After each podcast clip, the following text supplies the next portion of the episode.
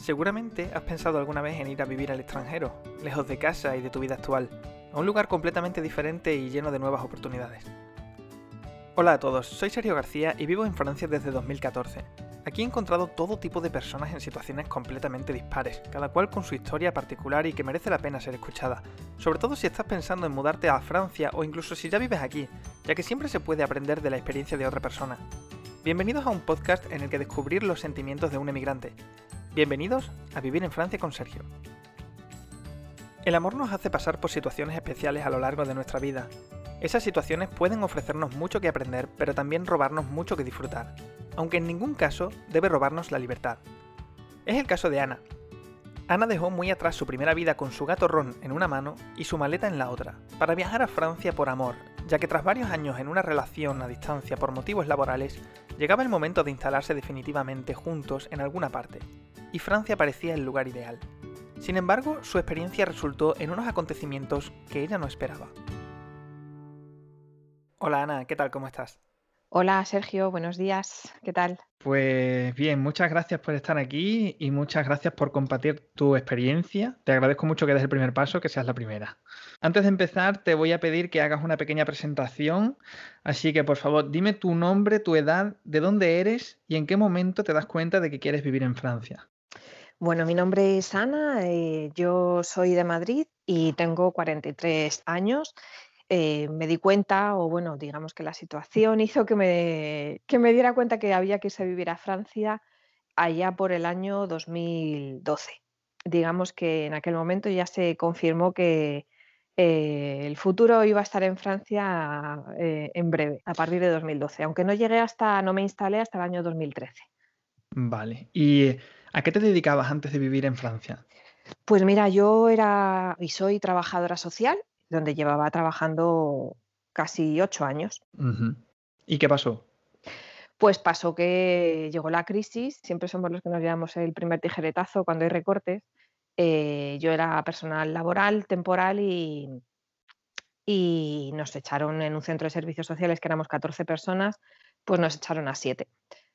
¿Y el destino? ¿Por qué Francia y no otro destino? Pues eh, fui a Francia porque mi pareja estaba desde hacía tiempo viajando por diferentes países por motivos laborales, él, es científico y, mm, y, bueno, pues en aquel entonces eh, estaba en Francia, que parecía ser un destino definitivo. Eh, el, mundo de, el mundo de la ciencia es así, de precario, y bueno, pues esta gente va un poco pululando por el mundo, como digo yo.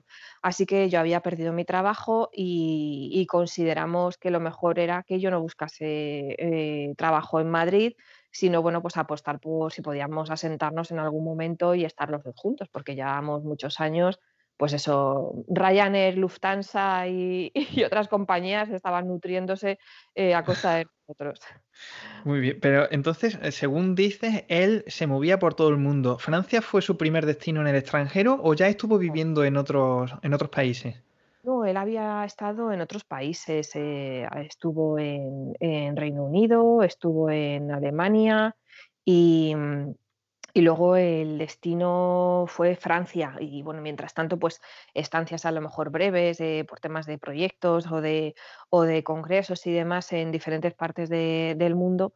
Y bueno, pues eso, no, se daba la ocasión de... Hasta que perdiste tu trabajo. Y cuando perdiste tu trabajo, eh, pues se alinearon los astros y, eh, dijiste, pues, me voy a Francia. Y bueno, él va a Francia y tú uh, ya habías vivido alguna vez en, el extranjero o no?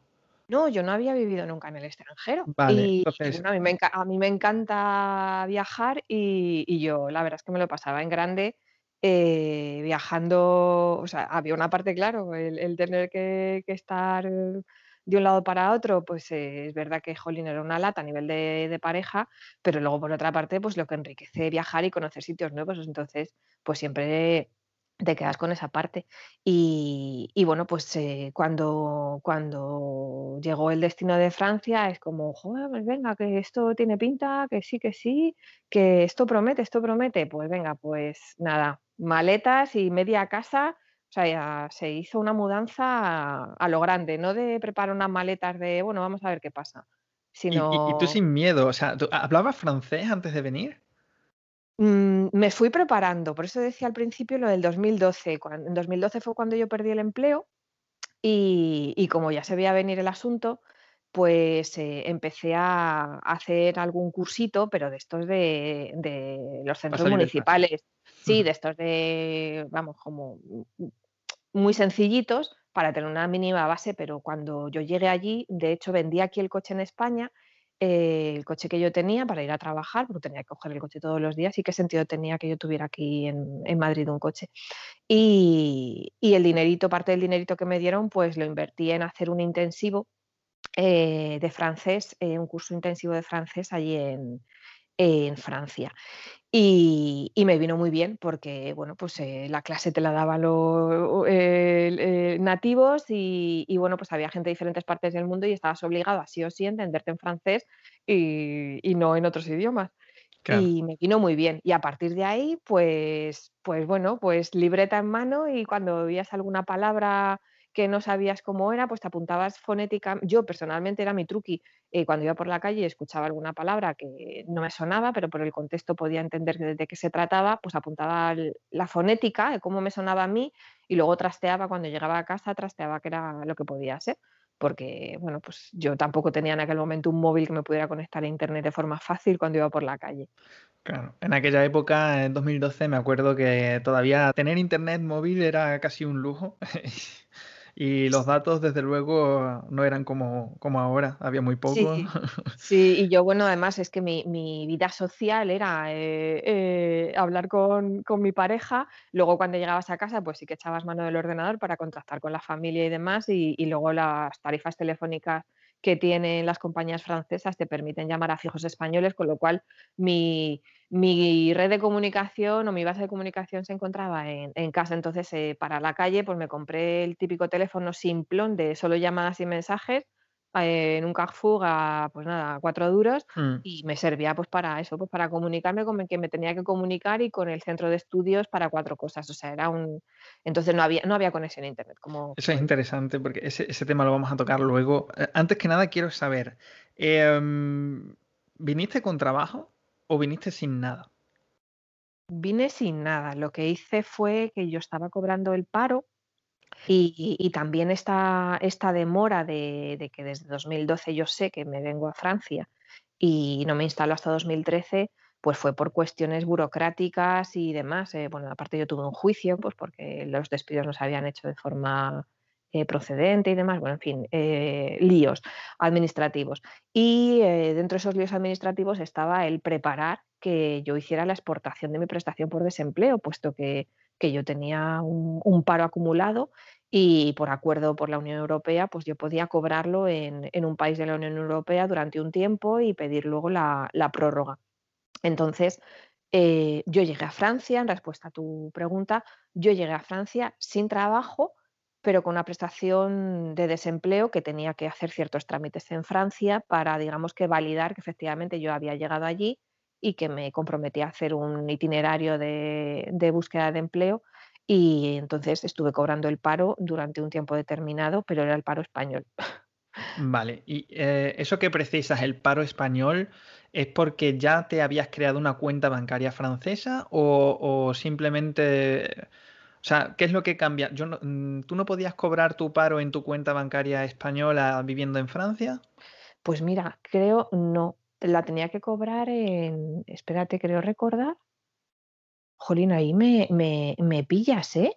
Es que como me estás diciendo eso de tema burocrático, que tenías que cobrar el paro de España, yo me pongo me me pregunto eso, ¿no? Ah, ¿y la vale, vale, no, no, cobra? en origen en origen Yo no tenía que hacer nada, porque, eh, recuerdo que que que uno de las, mm, que eso supongo que saldrá ahora en la conversación, una de las barreras mayores que encontré en Francia era que yo tenía mm, Europa ideal idealizada en temas burocráticos, administrativos y tururú.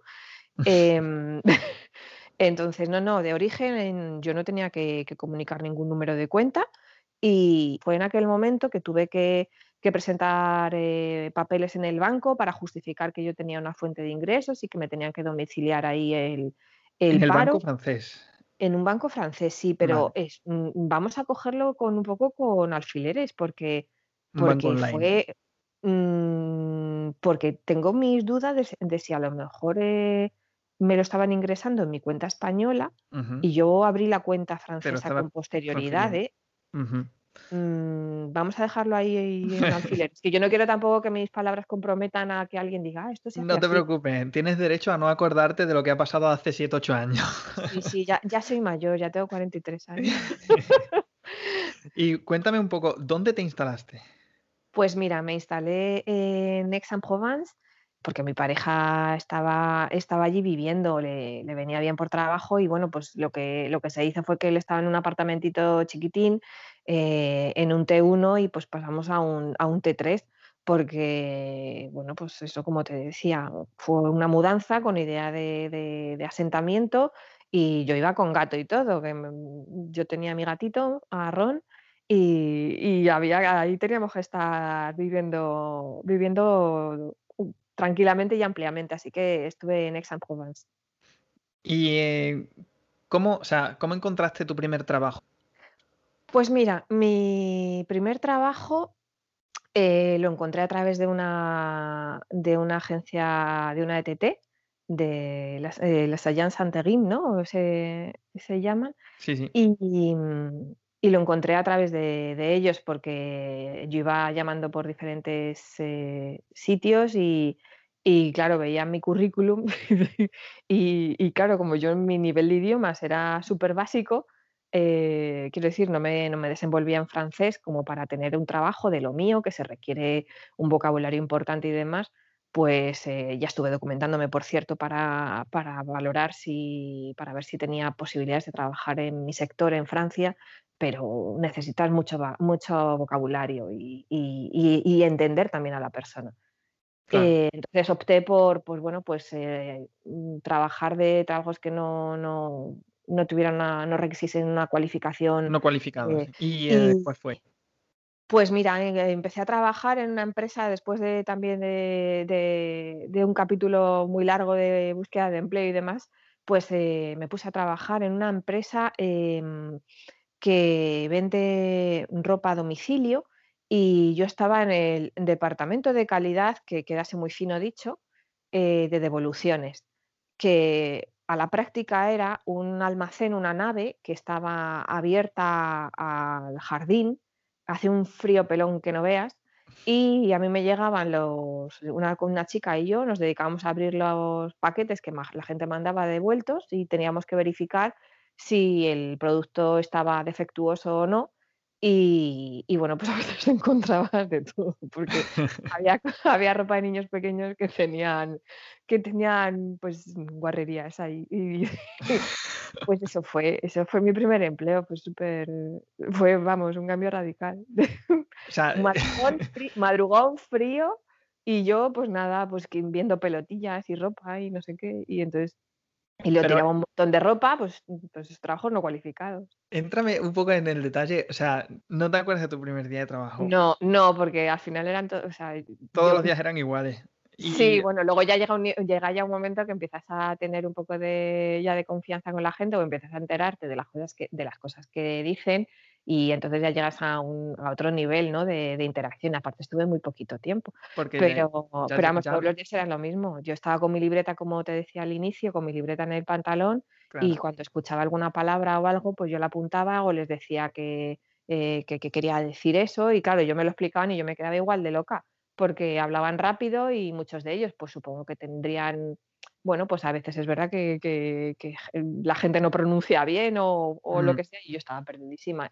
Y nada, pues yo, yo era un poquito robot, el, robot que iba a trabajar e intentaba interactuar en la medida de lo que podía y, y, ya estaba. Y luego ya en otro nivel, pues ya sí que estaba ahí, pues había más colegueo, pero fue muy poquito tiempo. Entonces, pues yo me reía cuando entendía algo y cuando no, pues ponía cara de o sea, que comunicación poca al principio. Sí, lo, básico, lo básico. Luego tuve una etapa, así que esto, nada, esto es, esto es eh, disculpa, esto es algo anecdótico, que antes de que yo encontrara ese trabajo, eh, pues eh, la verdad es que me sentía súper sola en Francia, porque, porque mi pareja se iba al curro y yo me quedaba ahí sola. Mm, y yo decía, yo no tengo ningún, ningún instinto de, de estos de ser persona que esté en casa tranquilamente sin hacer nada. Yo soy una persona curranta y, a mí me tiraba el tengo que salir a la calle, trabajar, currar, relacionarme. Y como me sentía tan sola, tan sola y necesitaba escuchar francés y demás y, no sabía dónde, dónde arrimarme, pues eh, estuve durante un tiempo yéndome a la biblioteca simplemente por el hecho de sentirme eh, en sociedad. Aunque la biblioteca no se hablara así, sí. Entonces yo me iba a la biblioteca, me cogía libros, me ponía a estudiar francés y, luego pues me salía a lo mejor a la calle y estaba escuchando conversaciones y tal, entonces me ponía a leer carteles de la biblioteca y bueno, pues un poco por pues, lo mínimo que podía hacer, porque ¿qué me iba? ¿A una cafetería a dejarme la pasta tomando cafés yo sola? ¿O peleaba cervezas? Y bueno, pues fue, fue una solución que, que me dio por ahí. Pero bueno, tenía un que hacer, o sea, mi que hacer era buscar trabajo y aprender idiomas, pero dije, bueno, necesito relacionarme con alguien y bueno, poquito a poquito ya luego fui haciendo, fui haciendo contactos. Esto es interesante porque esto no lo había previsto en la entrevista, pero hay, hay una pregunta que me surge. En el canal de YouTube tengo una, un método, no es una guía para aprender francés, pero es un método para aprender francés de cómo lo hice yo. Y, em, y básicamente se resume a que hay que cortar el contacto con la gente de habla hispana. Y eh, en ese sentido tú lo tenías relativamente fácil, ¿no? Porque no tenías trabajo y te relacionabas, ibas a la biblioteca, escuchabas conversaciones, etcétera. Claro, y yo luego es que llegaba a casa, mi mundo de relación era, llegaba, llegaba mi pareja a casa y hablábamos en español. Eh, cuando él quedaba con compañeros, pues muchos compañeros eran también de otros países y entonces nos juntábamos, que aquello parecía un chiste de estos de esto es un inglés, un americano, un alemán, yo no sé qué. Pues eh, nos juntábamos los Erasmus, como digo yo, y al final todo el mundo hablaba en inglés.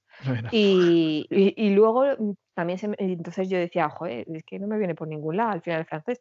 Y lo que hacía era luego que había por las tardes un programa de entrevistas, de, pues, de cosas que le pasa a la gente, pues de esto, de lo típico que te sacas una... La temática de hoy es hablar de, de la infancia.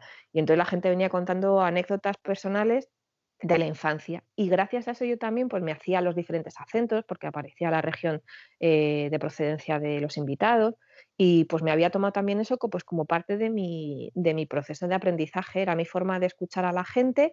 Encima en la televisión hablaban mm, más despacio, pronunciaban más, también, no me acuerdo cómo se llama el, presentador este, eh, no me acuerdo ahora mismo el nombre, pero es el que presenta Toute une histoire o em, que presenta eh, emisiones de, de, arte y de historia. Es uno de los trucos. Hay que mirar la tele en francés. sí, sí, porque vocaliza fenomenal y a mí me venía muy bien para escuchar las palabras, porque en la calle, se, como nos pasa a nosotros, en, las en, la calle se hilan las palabras, entonces yo perdía mucho y luego había ruidos que distorsionaban y, y no me llegaba el mensaje bien.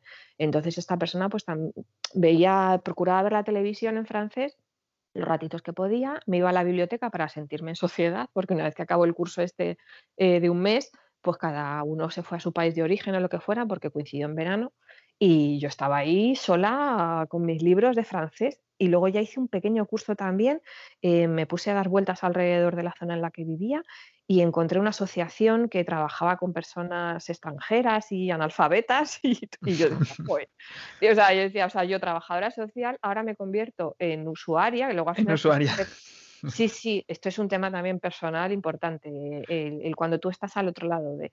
Y digo, yo no es que sea analfabeta ni, ni pero soy, soy inmigrante entre comillas.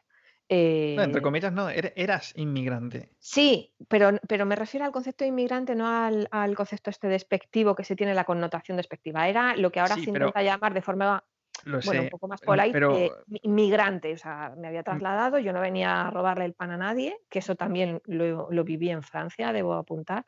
Y, bueno, me apunté en definitiva, me apunté a un curso allí, eh, me informé, me apunté a un curso allí en francés. Inicialmente me meten, para que veas al final los contrastes, me meten en un grupo de, alfabetización. Eh, y, claro, me topo con tres personas, tres mujeres, pues que no sabían leer ni escribir, tres mujeres eh, francófonas que no sabían leer ni escribir. Eh, y entonces luego la formadora me dijo, mira, yo creo que te tengo que dar la formación aparte porque claro, tú tienes una formación y una preparación, sabes escribir perfectamente y lo tuyo es simplemente un curso de idiomas para favorecer tu integración en el país. Entonces la mujer era una voluntaria, un amor. Y, quedaba con ella pues una vez a la semana y teníamos una horita de, bueno, pues que me iba dando un poco recomendaciones, fichas y demás. O sea que luego me fui buscando poquito a poquito, me fui moviendo. Y esto, y en paralelo, pues lo del tema del trabajo que, ¿Y ese curso, ese curso era gratuito? Sí, sí, sí, sí, sí, era ¿Y una cómo, cómo te asociación. enteraste? ¿Una asociación?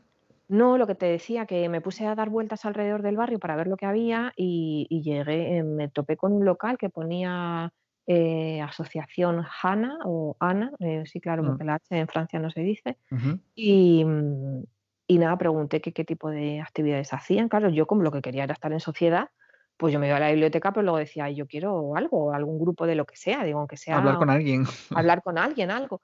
Y entonces me comentaban que que daban clases de de francés. Vale, pues Claro, fenomenal. Bueno, pues ya se pondrá en contacto contigo y bueno, pues lo que te he comentado antes. Perdona, Sergio, ¿te puedo hacer un eh, es que hay un episodio, porque yo creo que es importante, bueno, a mí me pareció muy importante y significativo, cuando te he estado comentando antes del tema de al final dar la vuelta y eres tú el usuario, eh, y lo de la percepción de de que vienes a robarle a la gente el trabajo y demás, y en aquel contexto, que era un contexto de crisis, eh, en España y en parte de Europa, que yo estuve en un taller de búsqueda de trabajo y, bueno, pues me encontré determinados mensajes que me lanzaron ¿Te acuerdas más o menos qué es lo primero que hiciste para integrarte en Francia? Y me explico, porque para mí hay dos tipos de perfiles. Un perfil que es más social, que cuando vienen a Francia se apoyan de otras personas que hablan también español para salir adelante y saber qué hacer. Y otro tipo de persona que es más, no voy a decir autodidacta, pero un poco más que se fijan más en la, en el procedimiento lógico, natural, que es más ir al establecimiento a pedir ayuda. ¿Cuál fue el orden de cosas que hiciste para integrarte? Claro, yo creo que al final, en tu, tu categorización, yo te voy a hacer ahí un híbrido, porque eh, si no tienes ni papa de lo que te están diciendo, Claro, difícilmente vas a meterte en un proceso de asimilación, que es un poco, eh, Francia tiene un proceso de asimilación, es decir, el, el inmigrante tiene que eh, despojarse de lo suyo y, y meterse de lleno en en el tema francés En la cultura francesa y la sociedad francesa. Entonces, ne- yo necesitaba para poder pasar a, esa, a ese nivel eh, de unas herramientas lingüísticas que me permitieran desenvolverme de forma autónoma, porque si no me convertía en una turista. Entonces, las necesidades que tienes eh, cuando estás viviendo en Francia son muy diferentes a las necesidades de un turista, que con cuatro señas eh, con los brazos para decirte dónde está el museo, pues te sirve y dónde está el McDonald's. Y Entonces, en- eh, bueno, pues me apoyaba de los españoles para conocer experiencias de cara a trámites, porque al fin y al cabo es lo que, lo que necesitas. Y bueno, pues, eh, pues te, te emociona o a mí me estimulaba el saber que a lo mejor había reuniones cuando nos juntábamos con los compañeros de mi chico, pues me estimulaba saber que iba a haber franceses porque yo, pues de alguna forma podía chapurrear. Pero luego, porque él claro, ya, también habla- él ya hablaba francés. él chapurreaba así porque el lugar en el que estaba trabajando les proporcionó un curso de, de francés. Eh, entonces, bueno, pues él tenía, tenía un poquito de más soltura en aquel momento, aunque posteriormente eh, al final la acabé yo ganando. Sí, eh, porque él trabajaba mucho en, inglés, entonces al final el francés lo Claro. utilizaba pues para, para cuestiones burocráticas o, y, y poco más, porque al final su, su idioma, su idioma de trabajo es, es inglés. Vale. Ya estás instalada en Francia, ¿vale? Ya tienes trabajo, tienes tu casa aquí. ¿Qué es lo primero que te viene a la cabeza una vez te das cuenta de que ya estás instalada en un país extranjero? O sea, piensa, piensa bien lo que te estoy preguntando. Cuando ya piensas, vale, ahora vivo en Francia, ¿qué es lo que te viene a la cabeza? ¿Ya no vivo en España? Pues a mí yo echaba Pues, mucho de yo echaba de menos Madrid, porque además yo el tipo de trabajo que tenía era un trabajo muy muy desagradable. Eh, quiero decir, in instalado no es lo mismo sentirse integrado. Entonces, yo no me sentía integrada. Yo vale, ya había o sea, sí que sí que me sentía aliviada, o sea, en en la checklist de de cosas que tenían que resolverse, de que ya está eh hecho. Vale. Eh, claro, eh, quité el tema del curro, que ya estaba hecho, aunque era un trabajo era que yo semana a semana sabía, era parecía un concurso de la tele. Semana a semana sabía si seguía la semana siguiente, porque como era una agencia de interina, pues a mí me decía el el empleador decía le comunicaba a la agencia semanalmente, todos los viernes, si el lunes la plantilla de temporales iba a trabajar. Entonces, mm, pues era súper divertido, porque aunque ya ves tú, el trabajo se me importaba un pimiento, pero pero bueno, para mí era sentirme productiva. Yo prefería cobrar mi salario, aunque fuera menos que lo que cobraba de paro, pero prefería cobrar un salario a tener que estar cobrando un paro, porque internamente me me me movía me movía el que yo necesito currar aquí. ¿Qué es lo que se te hizo más raro en comparación con tu vida en España? Pues una cosa que me llamó la atención fue el tema de salud, el que no hubiera un centro de salud y el que tú te ponías a elegir el médico y eso me llamó la atención. Y Estoy de luego, acuerdo. o sea, yo aquello decía, pero aquí no hay un centro de salud. Y no, va usted al médico, no sé qué, llegaba hasta allí un sitio que yo decía, joder, A un y- apartamento. Sí, sí, pero además había cada apartamento cochambroso que yo decía, esto es de peli de suspense. O sea, ahora mismo me sale y yo veía unas máquinas, digo, esto no sé si son máquinas de tortura o máquinas diagnósticas. Un día que me fui a hacer una resonancia magnética y yo dije, joder, digo, aquí, no sé, no sé, mm, raro porque eh, tu mente ya es como que está acostumbrada, se ha hecho a que el sistema de salud tiene que ser así, en un centro hospitalario, en un centro de salud y no, y no como si fueras un médico particular. Eh, eso me llamó mucho la atención. Y luego ya el tema, el tema de los bancos me flipó también, que yo decía, pero parece que vas a hacer una oposición a notario para abrirte una cuenta o- y para pedir cita con el no sé quién, que te tiene que tal, que simplemente darle una tecla en un teclado, tío. O Sí, sea, tienes que pedir cita para cualquier por cosa. favor. Y, claro, entonces yo ahí decía, "Mm, por, mm, viva España. Mira que yo nunca he sido de esas cosas, yo soy una tía, pero, pero decía, madre mía, em- pues eh, la gente está, está anclada. Y la, bueno, y la seguridad social, el, centro de la seguridad social de ex, yo decía, si esto es de los años 60, esto es de película de Pajare y de, y de exceso. Uf, sí, sí, me- eso, eso. Esos son los recuerdos que yo tenía, esas añoranzas de, joder, yo pensé que el sistema aquí estaba súper avanzado y resulta que esto es decimonónico. Sí. Bueno, creo que me has respondido un poco antes, pero quizás no estabas todavía en ese punto, pero ¿en algún momento sentiste que estabas en casa cuando estabas aquí ya en Francia, en tu nueva casa, que pertenecías a este lugar? Eh, No que pertenecías, pero que, a ver, yo ahora mismo, eh, bueno, hace siete años que ya vivo aquí y yo hoy sé que mi casa está aquí. ¿Tú Claro. sentiste eso en algún momento? Pues sí, igual sí, pero no de la forma que lo sientes tú. Algo muy light debió de ser, Ujú. mm, sí lo sentí. pues, ¿Nunca pensaste, ya- nunca, sí. nunca pensaste que siempre vivirías en Francia? ¿O sí? Cuando yo me fui allí era una de las posibilidades porque el proyecto, el proyecto se aventuraba con, con miras de ser definitivo, si no yo no hubiera hecho la pedazo mudanza que hice. O sea, que te viniste con la intención de vivir aquí Sí, sí, sí, sí. y Sí, el sí. sentimiento de que tu vida estaba aquí lo tuviste, pero muy breve. Eh, muy breve, mm, muy breve, mm, muy breve y de forma, y te estoy hablando en cuestión de, yo creo que serían como momentos de que te sentías a lo mejor ya, jo, pues fíjate, pues estás aquí a gusto, oye, pues oye, ni tan mal, ¿no? Ah, pues bien, pero mis raíces en, aquí en Madrid seguían estando y, y bueno, pues eh, luego había, había por ahí satélites pululando, eh, digo satélites a nivel metafórico, de cuestiones que no terminaban de cerrarse con lo cual no, no- no había confirmación de que este era el lugar definitivo. Y eso, eso mm, que hablas de Madrid, o sea, me, me da paso a, a nuevas preguntas, como por ejemplo, ¿cómo fueron tus primeras vacaciones una vez estando ya aquí? ¿Te fuiste a otro país? ¿Te quedaste en Francia? ¿Volviste a España?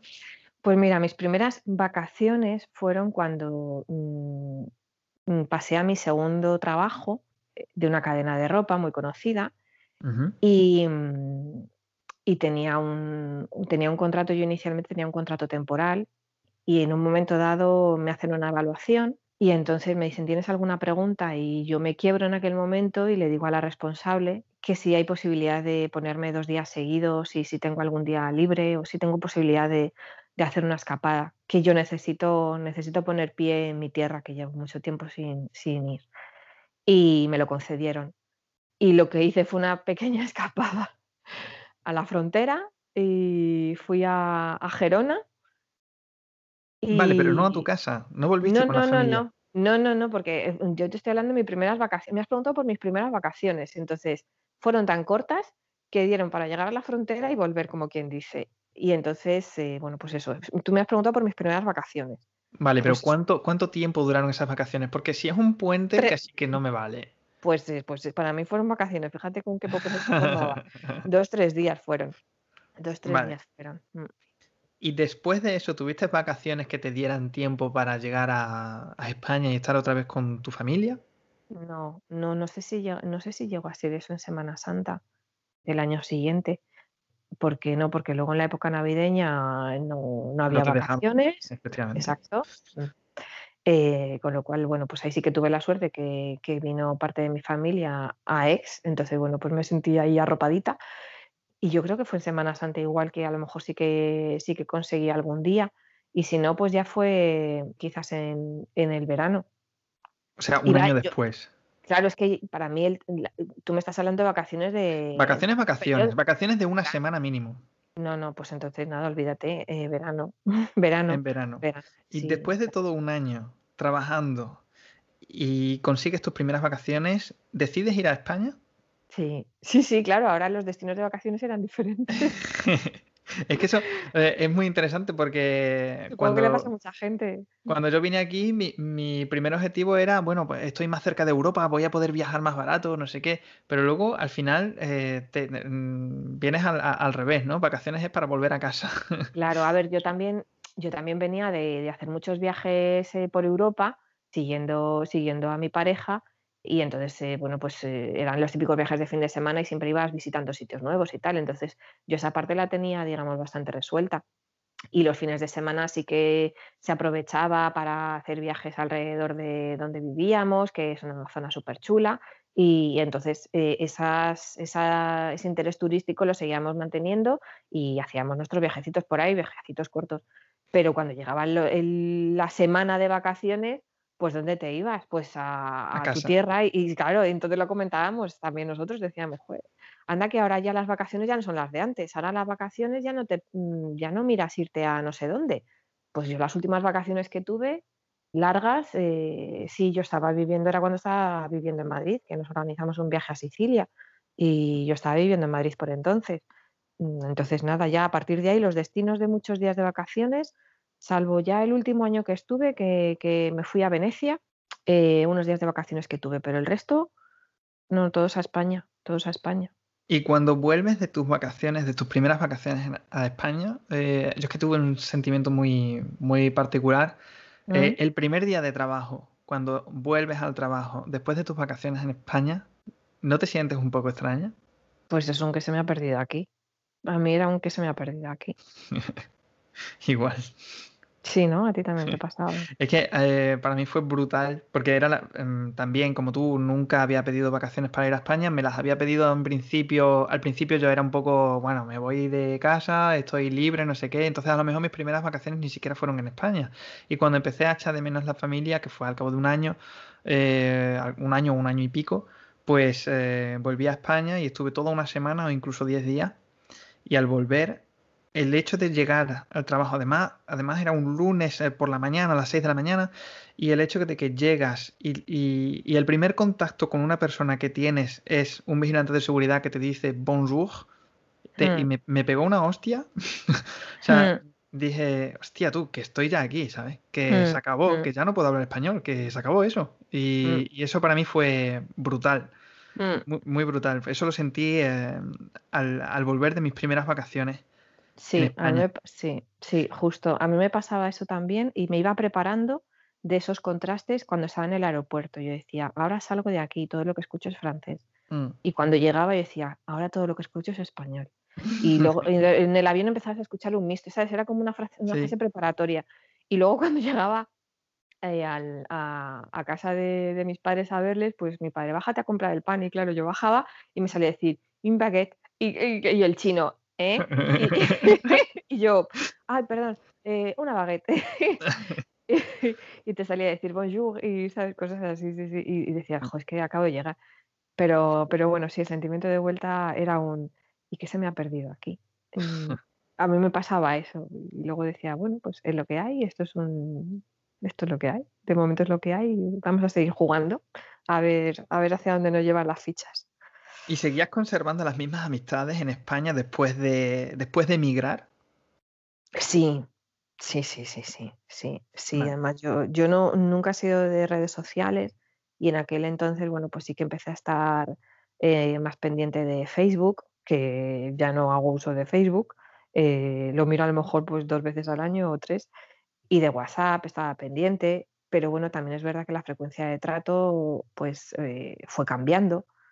¿Te relacionabas con franceses? Entonces me dijiste, eh, cuando, cuando ya te integras, em, ya te, te- haces un círculo de amigos, ¿tenías amigos franceses? me hice una amiguita francesa con la que quedaba intercambiar eh, eh, idiomas, porque ella hablaba español y tal. Y esa fue un poco, fue un poco como amiguita, porque al final, como no venía ni del ámbito laboral ni nada, pues, pues entablé ahí un poquillo de amistad con ella y compartíamos cosas y tal, pero vamos, mm, no de sentirme apoyada. De, ya, no, son amigos amigos. No, no son amigos amigos, no. Al final el soporte, bueno, pues buscabas un poco también eh, con el grupo de españoles eh, buscabas un poco la afinidad que tuvieras y compartías al final que, nos ha pasado a todos, porque mm, yo te recuerdo a ti mm, que, que, muchas veces en, la cantina nos preguntábamos o no sé qué, pues te reconfortabas cuando tenías algún problema porque te jorobaba que había llegado no sé qué comunicación de la, eh, carta vital o yo qué sé qué. Sí. Entonces era diferente. yo, creo que necesitabas como ese respaldo de, de, buscar en los... Yo personalmente mm, tenía no sé, mm, me, salía de forma natural, sentirme un poco respaldada por, por los españoles, por ver un poco desde la dimensión de los que se parecen más a mí, porque a los otros no terminaba de comprenderlos porque no me sentía del todo integrada. Y ya, una vez ya mm, la barrera de la lengua ya no es un problema para ti, que ya te relacionas tanto como, con españoles como con franceses, eh, y ya conoces un poco más la cultura francesa, eh, ¿hay alguna cosa que te molesta de la forma de ser de los franceses? ¿Y qué es lo que más te molesta? Pues que son unos galères. yo, flipaba, yo decía, no me extraña que estos hayan hecho la Revolución Francesa. ¿eh? Se quejan por todo. Jolines. Sí. yo no sé si era el carácter o el tipo de personas, eh, las clases sociales con las que, las que eh, te topabas. Y, da igual, es que era la queja constante. Y yo, me acuerdo que decían, bueno, mm, tú seguramente lo habrás escuchado. Eh, yo me acuerdo que en el, en el trabajo de, esta empresa, de esta empresa de sector textil, esta tienda de, de textil, se escuchaba mucho que si los españoles nos metíamos coca porque estábamos currando y ellos se dedicaban a perder fuerza por la boca protestando. Entonces, mientras ellos estaban protestando, porque esto no sé qué, porque esto tal, porque no sé cuánto, tú estabas ahí a lo tuyo haciendo tu trabajito, como, como aquí decimos, como los chinos, ¿no? Y decían que si, que eso que sí, que si nos metíamos coca. Y yo decía, ¿qué tendrá que ver una cosa con la otra? yo pensaba. Pero lo que más me llamó la atención fue eso, eh, pues igual tendría que pensar o reflexionar que otras cosillas me, chirriaban. Eh, lo de bueno, cosas que me fastidiaban, pues la pérdida de tiempo de saludar a todo el mundo eh, a la hora de, fichar por las mañanas en el trabajo, que yo decía, pues somos tropecientos. O sea, por favor, esta gente. Bueno, ahora en época de COVID yo no sé cómo se estará llevando esto. No, ya ha cambiado, claro. Y eso me llama mucho la atención también. Ahora que dices así que te que decías que los españoles éramos diferentes, ¿te, has sentido discriminada por ser extranjera? Sí, sí, sí, sí, sí. Cuéntame una situación particular, un, ejemplo concreto. Pues mira, te cuento dos ejemplos. Uno fue eh, cuando estaba en el proceso de búsqueda de trabajo o recién llegada, eh, que te comentaba que me tuve que inscribir en Polo Emploi para, para ya tramitar la, exportación del paro y, bueno, y participar de un itinerario de inserción laboral. Y yo me apuntaba a todo, todo lo que me pudiera permitir hablar francés, escuchar francés y buscar trabajo, pues yo me apunté a todo. Una de, una de esas actividades era un taller grupal para preparación de currículum, que me parecía interesante para ver un poco bueno, pues cuáles eran las diferencias y cómo tenía que adaptar mi currículum eh, para poder trabajar en Francia. Y, en, las primeras sesiones, no sé si en la primera o en la segunda sesión, que estábamos todos un poco pues, conociéndonos, la propia formadora me pareció súper negligente que eso, que eso se haga, pues eh, me, dice, bueno, ¿y tú, ¿y tú cómo has venido? Eh, ¿Cómo fue? Me dice, ¿y tú que vienes aquí a Francia a buscar trabajo? Dice, ¿tú no te has enterado antes de elegir Francia? Dice, que, ¿cuál es la situación de aquí en Francia? Dice que aquí estamos muy mal, dice no estamos como para recibir a personas de otros países que pues, se pongan a buscar trabajo. Qué fuerte. Y yo me quedé y entonces eh, en aquel momento no sé cómo lo resolví a nivel verbal, pero lo, expresé. Dije, yo no estoy cobrando, digo, yo no estoy ahora mismo cogiendo nada de ningún francés. Yo he venido a buscar las mismas oportunidades que cualquier otra persona que viaja, digo, y el dinero que yo estoy percibiendo. Pero me estoy eh, mereciendo. No, no, el dinero que yo estoy percibiendo es mío y me lo mm. paga España. con lo cual la callé la boca, porque ya me venía a decir como que, claro, que, que- que si yo no me da cuenta que yo era una persona dependiente, porque ahí había muchas personas que, pues me acuerdo que había una chica que tenía aspecto musulmán, pues yo no, no ten- ya no- ni me acuerdo si esa persona llevaba no sé cuántos años viviendo en Francia o acaba de llegar o qué, y luego había otras personas que sí que eran francesas y estaban haciendo búsqueda de empleo. Entonces yo era la única realmente migrante eh, que venía de otro país y entonces, ¡zas!, me cayó.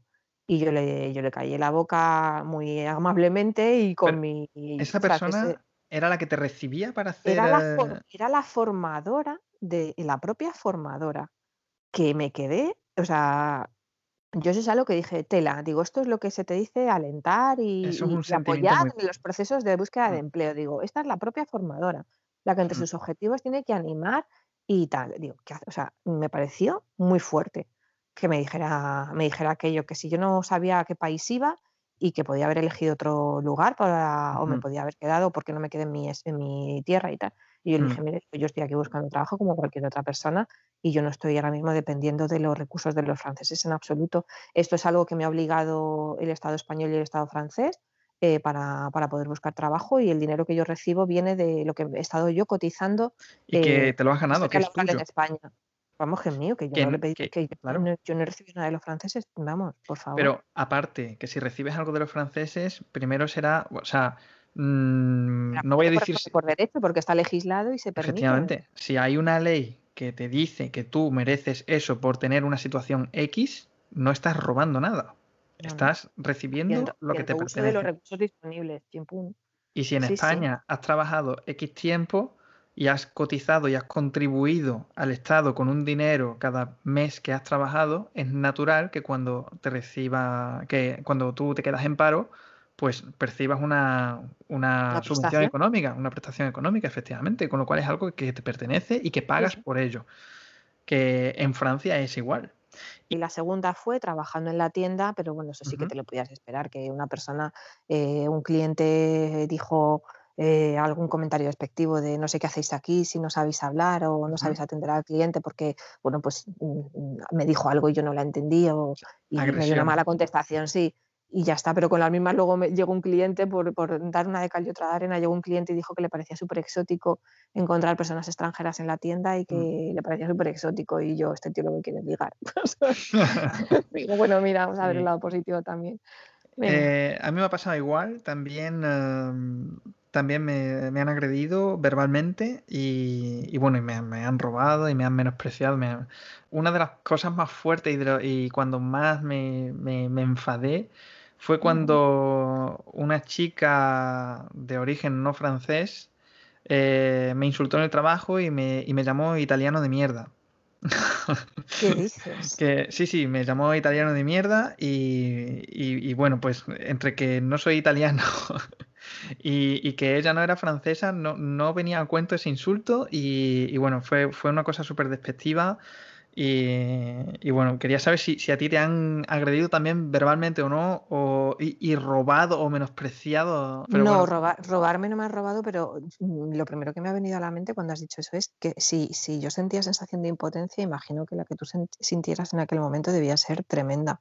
Sí, sobre todo cuando tu trabajo es em, pues en conservar la, la- la- la clientela, ¿no? Y, y sí, sobre todo darle la vuelta al, al cliente enojado y, y sí, sacarlo. transformarlo en un cliente satisfecho. Eso, Sí, eso sí, es sí. muy duro. Ya, ya. Pues mira, en el trabajo fue eh, que mm, en el departamento en el que yo estaba, esto te, te acordarás tú, pues resulta que creo que éramos en aquel entonces en el departamento en el que yo estaba, éramos tres españoles, me parece, o, o llegaba a un cuarto o algo así. Y entonces eh, el director de la tienda parece ser que planteó que dijo que aquí había, bueno, delante mía, no, no parece, no, ya me acuerdo, delante mía dijo, aquí hay muchos españoles, aquí hay que hacer cambios. Y entonces eh, eh, una de las eh, responsables que hablaba español, eh, te acordarás de quién era, Eh, dime el eh, nombre, de todas formas. Ludivine, mm, Ludivine, Sí, sí. Pues eh, un poco ya más me precisó y me dijo, mira, es que quiere hacer cambios, dice, porque dice que hay muchos españoles y tal. Entonces yo me acuerdo que me enojé y le dije, digo, me parece súper fuerte, digo, una empresa que está apostando eh, por el trabajo, por el esfuerzo, por la valía y que está promulgando que no entiende de raza, de sexo, de religión, es decir, que no es discriminatoria en esas cuestiones, digo, que el director de tienda, por el hecho de que mm, a mí me hayan parido en España, a fulanito también y a venganita también, en vez de darse cuenta que estamos sacando adelante el departamento, ¿verdad? Bueno, yo le di un speech y yo estaba casi llorando de la impotencia, porque decía, es que me parece muy fuerte la, mm. xenofobia, que ahora mismo estoy percibiendo que en vez, de en vez de buscar la productividad, que es lo que debería mirar un director de tienda, es porque somos españoles, pero ¿qué tiene que ver? ¿Y qué pasa? Que si en otro departamento hay gente que ha nacido todos en Marsella, eso sí que es válido. o, que son, o que son primos y que hay un clan de primos. Qué manera de darle la vuelta. Mm. Sí, sí, yo decía, entonces digo, retirad de las formaciones retirada esa parte, digo, porque es denunciable. Y digo, esto es denunciable. Digo, ahora mismo digo lo que, lo que acabo de escuchar, yo, bueno, yo me puse, claro, yo me salió encima la vena trabajadora social y yo encima tocada porque, porque, porque me veía afectada de, de, lleno. Y yo, y, yo creo que esta fue luego hablar con, con el director y, y, nos quedamos donde estábamos. Bueno, luego tiempo después el, Carlos, el, jefe del departamento, pues sí que le acabaron viendo de departamento pero eh, tardó un tiempecito hasta que, hasta que aquel movimiento se, produjo. El departamento estaba funcionando, nos entendíamos bien y se estaban haciendo buenos números en aquel momento y, era lo que, a mi entender, en un entorno de trabajo era lo que, lo que importaba. Y hablábamos en francés porque los meetings se hacían en francés y, nos relacionábamos en francés en lo estrictamente laboral. En cuestiones personales, pues cada uno utilizaba el idioma que quería luego. Hombre, claro. Luego, tengo que saber qué es lo que pone fin a tu estancia en Francia. ¿Cuándo, aprendes que tu, vida en Francia acaba? Pues mira, empiezo a vislumbrar que mi vida en Francia acaba, mm, bueno, cuando la situación laboral de mi pareja, el proyecto en el que estaba, pues no tiene miras de, continuar y empieza a haber dificultades económicas para financiar proyectos de ciencia en Francia y entonces hay que sacar la cabeza fuera. Y entonces, bueno, pues yo por un lado me planteaba, bueno, pues mira, yo tengo la posibilidad, estoy trabajando en una empresa que tiene comercios en diferentes países de Europa, así que bueno, pues ni tan mal, en un momento determinado pido un transfer y ya está.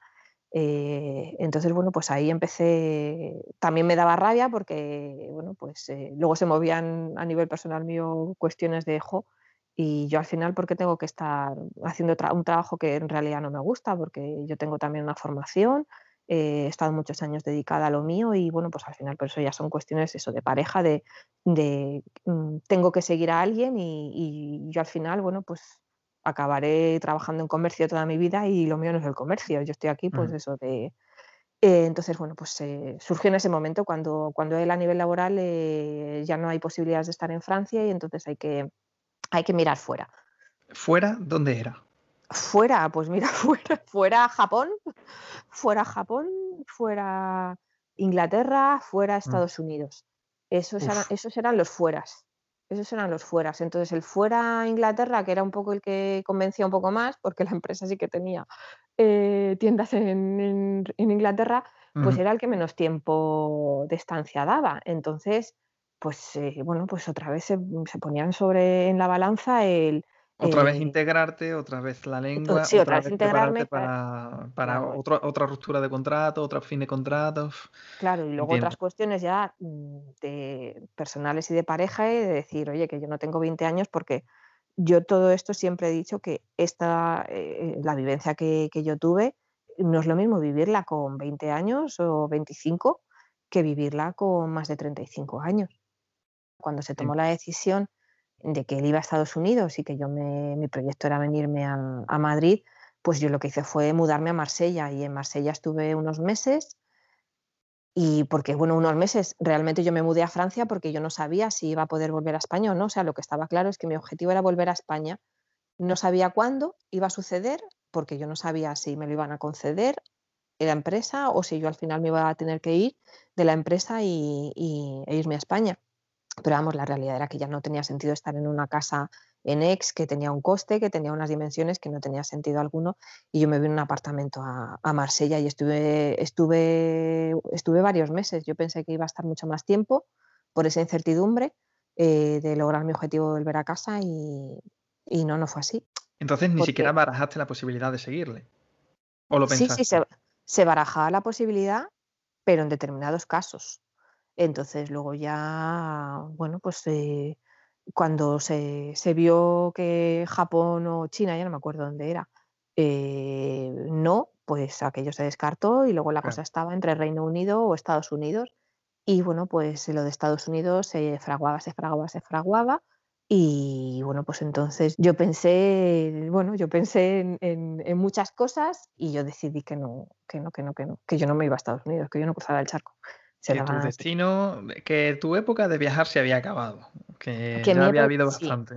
Sí. bueno, pues esto igual a lo mejor si gente que escuche esto pueda encontrarse en situaciones similares, eh, el tema de lo profesional es muy interesante, el tema de la ciencia es muy interesante, pero la ciencia es algo vocacional. Yo no, yo no hice una carrera investigadora, eh, yo tenía mi trabajo, mi profesión y, bueno, está, está eh, mi pareja fenomenal que tenga la suya, pero yo no elegí la vocación de la otra persona. Entonces, llega un momento que dices, bueno, yo estoy siguiendo al final la vida que otra, la vida profesional que otra persona quiere vivir. ¿Y dónde queda la mía? ¿Dónde queda la mía? Porque mm, con todos mis respetos, yo no era una persona que solo supiera barrer y fregar.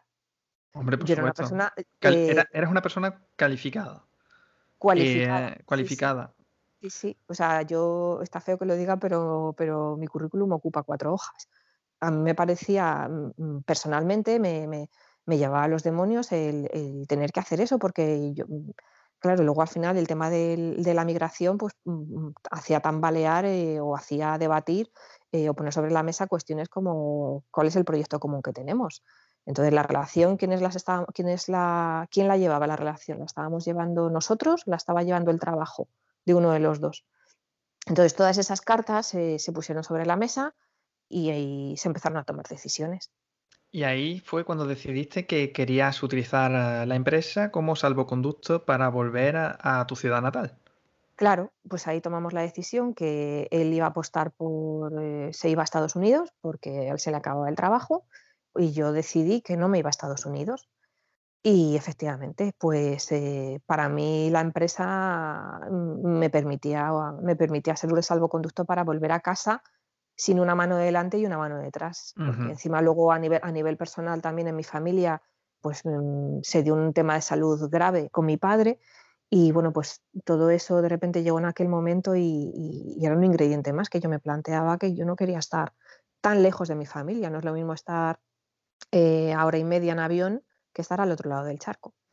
efectivamente. Es que eso, eh, lo que yo le decía a mi madre cuando al cabo de unos años de, vivir en Francia, es que hay que mirar la distancia en tiempo y no en kilómetros, porque bueno, al final eh, yo estoy a 1500 kilómetros de, de la casa de mi padre, pero, pero estoy a dos horas. O sea, bueno, dos horas en avión más un pequeño trayecto en coche, pero al final eh, se hace, en, en, realidad puedes hacer la ida en un día tranquilamente, no es nada del otro mundo. no es, como, si está, claro. Es como si estuvieras a 300 kilómetros en coche o 400 kilómetros en coche, o sea, es que, bueno. Sí, sí, además eh, mm, la distancia en el sur de del sur de Francia con respecto a España, pues eh, efectivamente es muy, es muy corta como tú planteas, es, pero la gente a veces no se plantea ese, esa cuestión cuando eh, estás hablando del mismo territorio español y dices, bueno, pues uno que está viviendo en Galicia y que se tiene que ir a Murcia, pues eso es casi lo mismo. es casi lo mismo. Exactamente, pero ¿qué pasa? Como estamos en España, pues como estás en casa, pero bueno, claro, yo entiendo que al final es, estar en otro sitio, otro país, con otra cultura, con otras costumbres, con otros procedimientos. Y bueno, pues eso de no, te tenemos en casa, ese concepto de, polluelos que, hay en la mm. familia, ¿sabes? No, es que mm, yo conozco a gente, o sea, la mayoría de la gente que conozco eh, vienen de Latinoamérica y eso es una situación completamente diferente, porque claro, son viajes que suelen durar un día o más. Y, que son financieramente un poco más mm, complejos.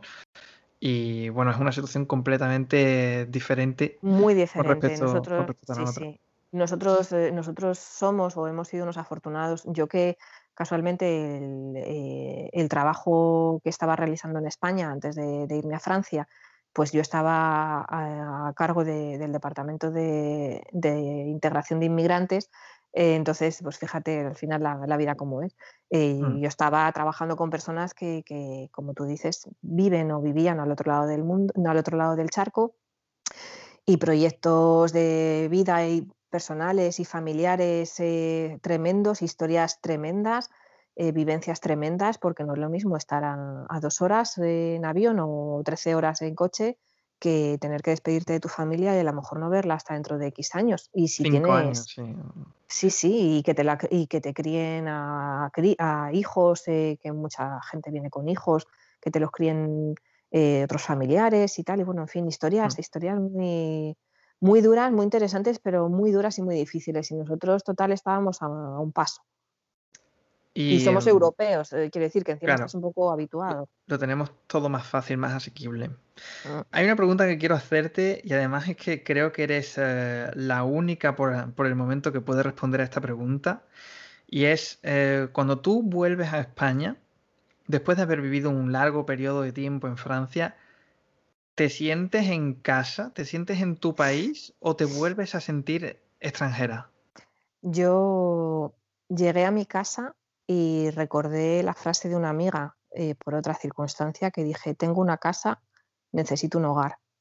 Llegué a mi casa, a mi propia casa que yo dejé eh, cuando me fui y, que decidí no alquilar mientras pudiera eh, afrontar los gastos de la casa. Y yo necesitaba irme de casa porque llegaba a la casa y me invadían muchas cosas, me invadían. No reconocía esa casa como propia, no sé, era, era, la, casa, la casa tenía mucho significado para mí. Tenía en un rincón eh, las cajas de la mudanza y no, yo, tardé mucho tiempo, tardé mucho tiempo. Luego hice cambios incluso de, bueno, pues de cambiar una colcha, cambiar cortinas, cambiar tal, intentar eh, dar, dar, un aire nuevo a todo, aunque al final seguía todo siendo lo mismo, pero todo aquello que era medianamente asequible, pues lo iba cambiando y tal para intentar un poco, bueno, pues... Eh, hacer las paces con, la casa, eh, con el significado que tenía la casa.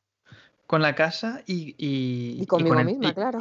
Y también con el resto del país, porque la cultura al final era diferente y eh, la pregunta también gira en torno a, eh, ¿necesitaste un periodo de adaptación para volver a las costumbres españolas? No. Llegó rápido.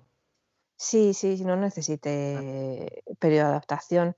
Lo único que, bueno, pues sí que cuando yo llegué, también la edad que yo, yo tenía, cercana a los 40, pues el, grupo de amistades que yo tenía, pues ya estaban, la, la, gran mayoría tenían ya familia y demás, entonces era, era muy diferente, ya no podías quedar con ellos como cuando, pues claro, yo eh, cuando estaba en Francia, pues yo siempre he dicho que ha sido como la vida Erasmus, pues quedas siempre para o sea, con gente joven, gente que no tiene ningún tipo de, cargas familiares y bueno, pues es la vida, la vida guay de juerga, de cañas, de, despreocupación. Eh, y cuando llegaba, llegué a España, pues claro, me encontré que la gente, mm, van pasando los años y la gente había hecho su vida y demás.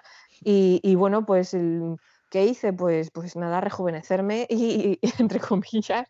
¿Qué pasó cuando llegaste a España? Pues nada, que me puse a eh, conseguí un, traslado y me puse a currar en, la tienda que, había en Madrid y empecé por lo hilado un poco con lo que decías antes, eh, empecé a relacionarme con los compañeros de allí, las compañeras y bueno, pues gente mucho más joven y tal. Entonces, bueno, pues me venía bien esa parte de distraerme, de, bueno, pues también un poco me iba enterando de cómo estaba, cuál era el termómetro de la sociedad española en aquel momento, gracias a mis compañeros. Eh, me vino muy bien eh, eh, aquella etapa, porque claro, yo no quería estar en casa y mi mundo, yo seguía teniendo contacto con mi mundo, pero era a lo mejor a través de teléfono, de WhatsApp, pero bueno, pues ellos tenían sus, sus responsabilidades en su gran mayoría, porque era gente que ya estaba rondando los 40. Entonces, esto no es lo mismo volver a casa cuando tienes 20 y pico años que volver a casa cuando tienes casi 40, que te encuentras que dices, ostras, el escenario es el mismo, pero la gente ya no, ya no es la que era, pero porque es que no no se pueden permitir. pero unos años después. Claro, exactamente, unos años después. Entonces, bueno, pues genial y muy bien y, sigo, y, seguía manteniendo el contacto con todos ellos y, bueno, pues entendiendo y aprendiendo a que, igual que el tiempo ha pasado para mí, el tiempo ha pasado para los demás y, hay que respetar los espacios y las necesidades de cada uno. Pero bueno, fundamentalmente el problema yo lo tenía cuando llegaba a casa, que yo decía, esta no es mi casa, yo necesito un hogar. Y tardé un tiempo en ir adecuando todo eso. ¿Sigues viviendo en esta casa ahora mismo? Eh, no, no, no, no. Me, trasladé el año pasado, de hecho, me, cambié. Me cambié. ¿Te mudaste? Sí, sí, me cambié. Sigo en el mismo barrio, y me he cambiado a una casa más grande. Pero ahora ya no vives sola. No, no, ya no vivo sola, ¿no? ya no vivo sola. No, no. Bueno, antes vivía, antes vivía con Ron. Y, y Ron y yo, pues ampliamos la familia. sí, sí, sí. Y ahora, bueno, ahora eres mamá. Soy mamá. Eh, ampliamos la familia. Bueno, la pareja, la pareja que tenía, mm, ya se puede hablar en pasado. La pareja que tenía y que se marchó a Estados Unidos, se marchó a Estados Unidos y yo me vine aquí con una relación ya hecha añicos y con Ron. Y bueno, pues lo que estaba hecho añicos no se pudo recomponer. Y bueno, pues sí, tiempo después mm, conocí al que soy mi marido. Y bueno, pues nada, y tenemos una, una peque que tiene dos años y medio. Y que bueno, pues igual cuando echas la vista atrás dices, en estos años esto, esto ha sido una montaña rusa. un trayecto intenso y corto en el tiempo y súper emocionante en todos los sentidos. Es una auténtica montaña rusa que en muy poco tiempo de repente te pasan un montón de sensaciones y de cosas que a veces es difícil digerirlas porque se pasa tan rápido. ¿Y lo que piensas que, que, va a durar en el tiempo o lo que piensas tú que va a ser tu futuro cambia radicalmente y al final nada de lo que habías previsto es lo que sucede y por contra no es para nada mm, desafortunado? No, mm, a, lo, que, eh, vengo con esto, mi, vida también cambió mucho cuando, cuando yo llegué a Francia. Yo tenía una expectativa de vida, pero al final todo mm, se giró un poco y, y bueno, al final mi vida ha cambiado y a mejor. Y bueno, imagino que, bueno, imagino no, lo sé, que es el caso para ti también. Y ahora mismo tienes una familia, tienes una, una niña, ¿cómo se llama tu niña? Se llama Vega. Vega. Como la, como la estrella. Y, me contaste que tú le hablas en francés a tu hija. Eh, bueno, no, casi no le hablo en francés. El, problema es en que el papá es profesor de inglés. y, bueno, el problema, o, la característica, o la virtud, exactamente. Y bueno, pues sí que en casa se, procura fomentar el, inglés, aunque en casa estamos hablando en español, pero bueno, si hay contenidos eh, audiovisuales y demás, pues es en inglés. Y como en la escuela infantil dan inglés, pues al final hablas en inglés. En el parque hay una mamá que le habla en inglés a su hijo y nosotros intentamos jugar con ella también mm, con alguna cosa en inglés. Pero yo luego hay cuestiones que, o hay palabras que, me cuesta decirlas en francés o que me sale de forma automática decirlas en, perdón, en español, me sale de forma automática decirlas en francés porque las he incorporado a mi diccionario porque me resultan más prácticas o resumen mejor lo que quiero decir y a veces le digo, le digo expresiones y bueno, mm, quizás debería hablarle más en francés a ella y no sé, de, no, sé, no sé cómo hacerlo, pero sí es algo que me ronda en la cabeza, es una preocupación, una inquietud que tengo. Y ayer, de hecho, cogí, le cogí un libro que tengo, un diccionario visual de francés, que son pues, imágenes de, cosas de, la vida, pues de alimentos, animales, colores, países, etcétera, utensilios, y bueno, pues empecé a jugar con ella y a decirle los nombres en francés y tal, pero pues, es muy pequeña, no lo pilla.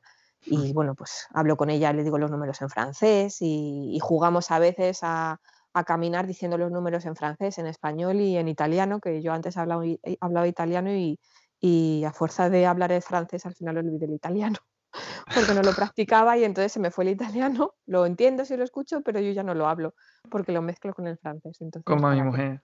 A mi mujer le pasa lo mismo. Ella, antes de conocernos, ella hablaba cuatro lenguas, que era pues la suya materna, que es francés, inglés, italiano. No, hablaba, hablaba y un poquito de alemán, pero eso no lo hablaba, simplemente lo entendía si lo escuchaba, pero no, ¿vale? Y cuando me conoció a mí, empezó a, empezó a aprender español porque ella no tenía ni idea de español y ha terminado como sustituyendo el, el español por el italiano. Exacto. Es que es, el problema, claro, es el problema de la lengua latina ahí, que lo confunde. Si no usas los dos, yo creo que es súper fácil confundirlos. Y yo siempre digo, para que luego digan que el saber no ocupa lugar. Pues es verdad, ocupa. Pues es verdad que ocupa. Sí, me pues acuerdo una vez que vinieron unos italianos que pidieron información de cómo se va no sé dónde. Y me puse yo toda chula a decirlo en italiano y, yo, ay madre que les estoy, lo estoy hablando aquí en francés, o sea, de cada cuatro palabras, tres digo en francés.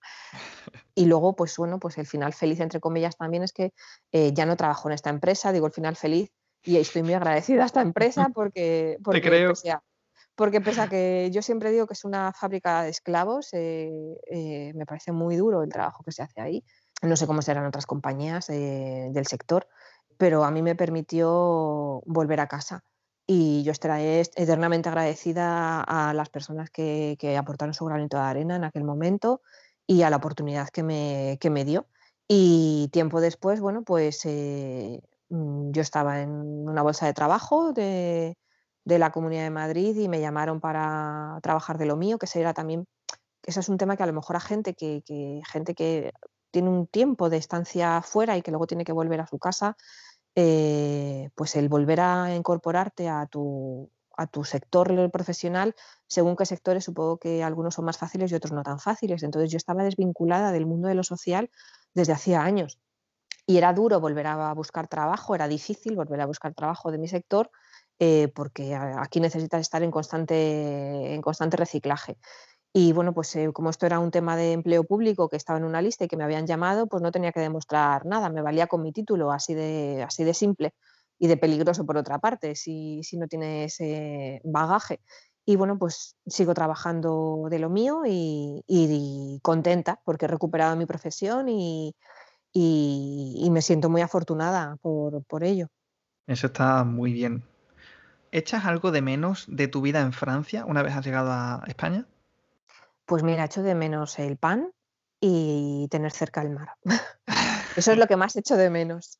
Luego hay cositas pues que tienes nostalgia de, de, ellas, pero no, no, yo creo que lo que más echo de menos es la cercanía de, del mar y, por qué no decirlo, e, el pan, que me encantaba el pan. Yo nunca he sido tan aficionada al pan. y descubrí además aquí una panadería que está a tomar por saco de mi casa, que la llevan dos franceses y bueno, se me ocurrió comprar una barra y según salí de la tienda comí un bocado y yo entré dentro y yo, es el verdadero pan francés, no sé qué, o sea, yo estaba como... y entonces fui más veces, ¿sabes? Luego con mi marido y yo, tenemos que ir aquí, que, que, es el auténtico pan francés para que lo pruebes, que esto está buenísimo. yo he desmentido, he desmentido un mito, hay, hay un mito en internet que dicen que el croissant o chocolat no existe en Francia y de hecho en la panadería de San Víctor, de aquí del 13007, venden croissant o chocolate y tiene como trazos de, de frambuesa como pintados por encima. Muy exótico. Pero bueno, simplemente, y además lo posté en Facebook eh, porque alguien dijo, esto existe y todo el mundo dijo, no, no existe, no existe, no existe. Y yo dije, os equivocáis. Existe. Ah, existe. y... aquí tenéis la foto. ¡Pum! Qué bueno. Oye, y ahora que dices lo de los croissants, aquí en Madrid los croissants estos que les echan almíbar, que te, o sea, me parecen, ya no, ya no. Yo antes los tomaba con, de forma completamente ignorante y me parecían ricos, pero después de haber probado los corazones franceses eh, me quedo con ellos. Yo, a mí cuando me dicen, te pongo un croissant, digo, ¿cómo es? Y me dicen, no, pues eso, los típicos, digo, los típicos, ¿tiene, ¿tiene almíbar? Sí. Digo, no, no, no, eso es otro tipo de bollo, eso es otro tipo de bollo con forma de croissant, quita, quita. Los, tipo, los típicos de aquí darán juez. Sí. Ay, luego ahora que estoy diciendo, he dicho croissant y croissant hay un tiempo también de transición cuando ya no dices me voy a leer, ya no dices me voy a Leroy Merlin, sino que ya acabas diciendo me voy a Leroy Merlin. O eso lo he comprado en Yves Rocher en vez de decir eh, lo he comprado en Yves, en, en, Yves Rocher, que la gente. ¿Eso te sigue pasando ahora en España? ¿Sigues llamando a las empresas por cómo suenan en francés o como se dice en español? Pues es por eso te lo digo, porque eh, al final las acabas llamando a la española. O sea que has vuelto, has vuelto, a pronunciar, entre comillas, eh, bueno, como se lee en castellano el nombre de las empresas. Mira, el Yves Rocher sí que es el único que lo digo, porque ya, a mí decir en español Yves, mm, no me, o sea, me parece... Un Yves Rocher. Sí, sí, eso no.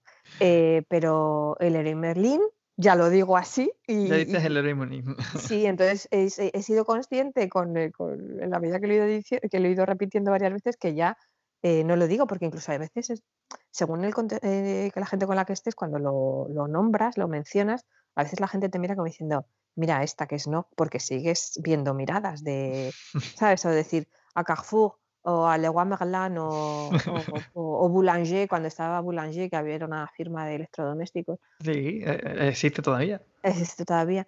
Y te, bueno, Maison du Monde, eh, sí, es esto además como está el comercio, o sea, la tienda es así, sí, pues, eh, eso sí que lo digo, Maison du Monde, no digo Maison du Monde. Pero ¿alguien dice Maison du Monde? Yo no, y eso es curioso, porque, Jolín, ¿por qué dices Leroy Merlin y luego dices Maison du Monde? ¿Me explico? O sea, digo Leroy Merlin y Maison du Monde, o Maisons du Monde y Leroy Merlin. Sí, pero ahí ya entra un poco. Yo tuve una profesora de, griego que mm, en plena clase una chica dijo, en plena clase de griego, dijo, bueno, pero entonces em, yo cuando voy a una empresa y he hecho mi currículum, no sé qué, no, el, currículum vitae, eh, dijo ella, dice, dice, uy, pero Tamara, por favor, ¿cómo eres tan vulgar? Eh, se dice currículum vitae. Y nos quedamos todos como diciendo, pues eres la única que, que dice eso así, porque, porque realmente, mm, ¿quién dice currículum vitae? Porque se pronuncia así en griego, viene del griego. Y, claro, ahí es un poco como. Tengo un amigo también que, que, mm, compra en el mercado de segunda mano desde España. Y la primera vez que lo escuché decir eh, Leboncoin, pues me hizo mucha gracia. me hizo mucha gracia, digo, porque nunca he escuchado eso así. Eh, era la primera vez. Yo ahí, ese sí que lo digo en francés, porque alguna vez he mencionado Le Bon Coin y lo he dicho mm. siempre en, francés, pero es curioso el cómo al final, no sé si, yo creo que es un poco más por, por, la relación que tienes con terceros, que si de repente lo dices eh, de otra forma, eh, pues igual a lo mejor eh, puedes percibir cierta incomodidad, bueno, cierta, no sé, cierta... Sí, que te traten de pedante o... Sí, sí, sí, sí, sí. Entonces al final, bueno, pues echar mano y decir, bueno, pues como lo que quieres es hacerte entender a la gente, pues ya está. Eh, pues qué más da, pues... Una, una, de las discusiones que he tenido yo con, con mi mujer varias veces, además, es que... Mm, a mí me encanta el ejemplo de cuando, por ejemplo, el, presidente de, Francia hace los discursos porque habla en un francés que no escucho nunca, porque hace mucha liaison y, em, son, son cosas que a mí me, me, llaman mucho la atención, me parece, me parece que, es propio de gente culta y, de gente que, domina el idioma, que sabe hablar correctamente. Y, eh, luego en el coloquial eh, lo haces muy poco y yo le dije a mi mujer, es que yo cuando me da palo hacer la liaison, porque cuando la hago, pienso que la gente me va a mirar raro. ¿Vale? Porque mm, muy coloquialmente, por ejemplo, la gente dice, yo soy español o yo soy español. Ah. ¿Sabes? Por ejemplo. Y en ese tipo de liaison, eh, bueno, Macron llega mucho más lejos. Eh, pronuncia las T's, pronuncia todo. Parece que lo lee como un español casi, ¿sabes? Pero, pero bien dicho. Y, mi mujer me ha dicho, bueno, y su madre, eh, mi suegra, que es, eh, ha sido docente, eh, profesora de francés toda su vida, ah. me han explicado que, que mm, no hay que tener miedo a, pronunciar las cosas como se deben decir, porque precisamente si estás aprendiendo una lengua es para, para luego aplicarlo. ¿De qué sirve saber cómo se dice una cosa si luego no vas a decirla bien? Y entonces ahí vuelvo al tema de estoy en España y estoy hablando de Leroy Merlin y no de Leroy Merlin. Pero bueno, es como eso, es que ¿cuántos franceses hay en España que te enseñan a decir Leroy Merlin? Porque seguro que ni siquiera el director de la tienda de Leroy Merlin de Murcia sabe que se dice Leroy Merlin. no sé, imagino que sabe que, que, viene de Francia la firma, porque bueno, eso es obligatorio, como nosotros sabemos que hemos trabajado en una firma de Irlanda, pues eh, no sé hasta qué punto em, choca con la gente o somos nosotros los que percibimos que choca, no sé. Depende en el contexto en el que estés, en el espacio en el que estés. Yo entiendo que a lo mejor el, director que dices tú de, de Merlin en Murcia, eh, probablemente este señor sepa francés, eh, porque por el cargo que tiene probablemente tenga que estar familiarizado con documentación que manden de, de la central o lo que sea. Entonces, bueno, pero a lo mejor ese señor luego cuando va a su ámbito familia, pues igual lo, lo menciona a la española. Yo creo que también el contexto en el que estés, y en relación a eso, a mí me llamaba mucho la atención eh, el, eh, el lenguaje de la calle, como tú dices, frente a luego cuando ponías la televisión y escuchabas a los periodistas hablar, o al presentador este que yo te decía antes, de Secret d'Histoire, eh, que nunca me acuerdo cómo se llama este señor, lo busco en YouTube de vez en cuando, para escuchar cosas chulas de, la historia contadas por una persona que habla muy bien el francés y entiendo las palabras y, yo escucha, percibía que la gente de la calle cuando estaba hablando eh, eh, era un poco como nosotros cuando terminamos los participios que, nos comemos helado. Decimos, he acabado, he comido, eh, he terminado y en vez, de, en vez de decir he terminado. sí. Y es verdad que tú lo aprecias mucho cuando quieres aprender una lengua bien y te preocupas por la gramática, por la pronunciación, porque para que se te hable bien. que se hable bien, que se diga todo, porque precisamente nosotros yo creo que es algo interno, estamos acostumbrados a, pronunciar todas las letras que contiene la palabra, con lo cual a nosotros nos resulta muy chocante, en mi opinión, el francés, porque tienes que adivinar cuál es la que no se pronuncia o cómo se pronuncia la unión de esta con esta otra. Entonces es un proceso de aprendizaje diferente que, requiere un esfuerzo. Hmm. Y, ahí es donde yo entro en conflicto con Marín, porque lo que te enseñan en la escuela o en las aplicaciones de francés que te dicen que la última letra no se pronuncia, tú ves un discurso de Macron y él al final de la frase, sin tener que hacer ninguna liaison, eh, pronuncia la maldita T de ciertas palabras que tú has aprendido que no se pronuncian. Y si lo dice él, que está casado con una mujer que ha sido docente, profesora de francés, ¿quién te dice a ti? que lo está diciendo mal. Pero porque la siguiente palabra empieza en vocal. O sea, ¿no? Mm, o sea, tú le has escuchado a ese señor decir eh, son, son, tú puedes decir son arrivés eh, y haces un eh, ils, ils, sont arrivés. Sí, pero por ejemplo dice, sí, por ejemplo dice sont arrivés. No hace vale, ¿sabes? ah, vale, vale. ¿Entiendes? Porque él eh, hace muchas pausas, hace la liaison, ¿vale? Pero hace pausas entre, la, entre una entre palabra. y palabra. Y eso, es lo que a mí me choca porque digo, es que así no se dice. Y, y, no, sí, lo puedes decir así porque sabes que se escribe así y que la liaison hay que hacerla aunque, la, aunque vayas a hacer una pausa. Y yo entiendo que ese señor también eh, tiene que hacer una oratoria en público, con lo cual necesita eh, hacer un ejercicio de pronunciación, que seguro que habrá recibido formación para ello, y por tanto tiene que ir haciendo palabra por palabra. Igual entonces por, por el puesto que ocupa, bueno, en el sentido de que, es una persona pública y a la que se le escucha, eh, para, para, su cargo es muy importante que se entiendan las palabras que está diciendo, porque es verdad que, que, si las, las va liando una tras otra, a veces transcribirlas, pues puede, mm, entiendo que puede dar incluso lugar a errores. Eh, yo creo que, toda esta gente que se dedica a la, a la, dicción, pues es importante que para evitar malos entendidos o malas interpretaciones, eh, sepan dar a, la, dar a la palabra la pausa que merece para evitar confusión igual. Sí, pero bueno, siempre ha sido una cosa que me ha chocado mucho y lo, lo, tomo, lo tomo siempre como un buen ejemplo y me gustaría eh, que mi francés se aproxime del suyo, pero bueno, estoy a años luz.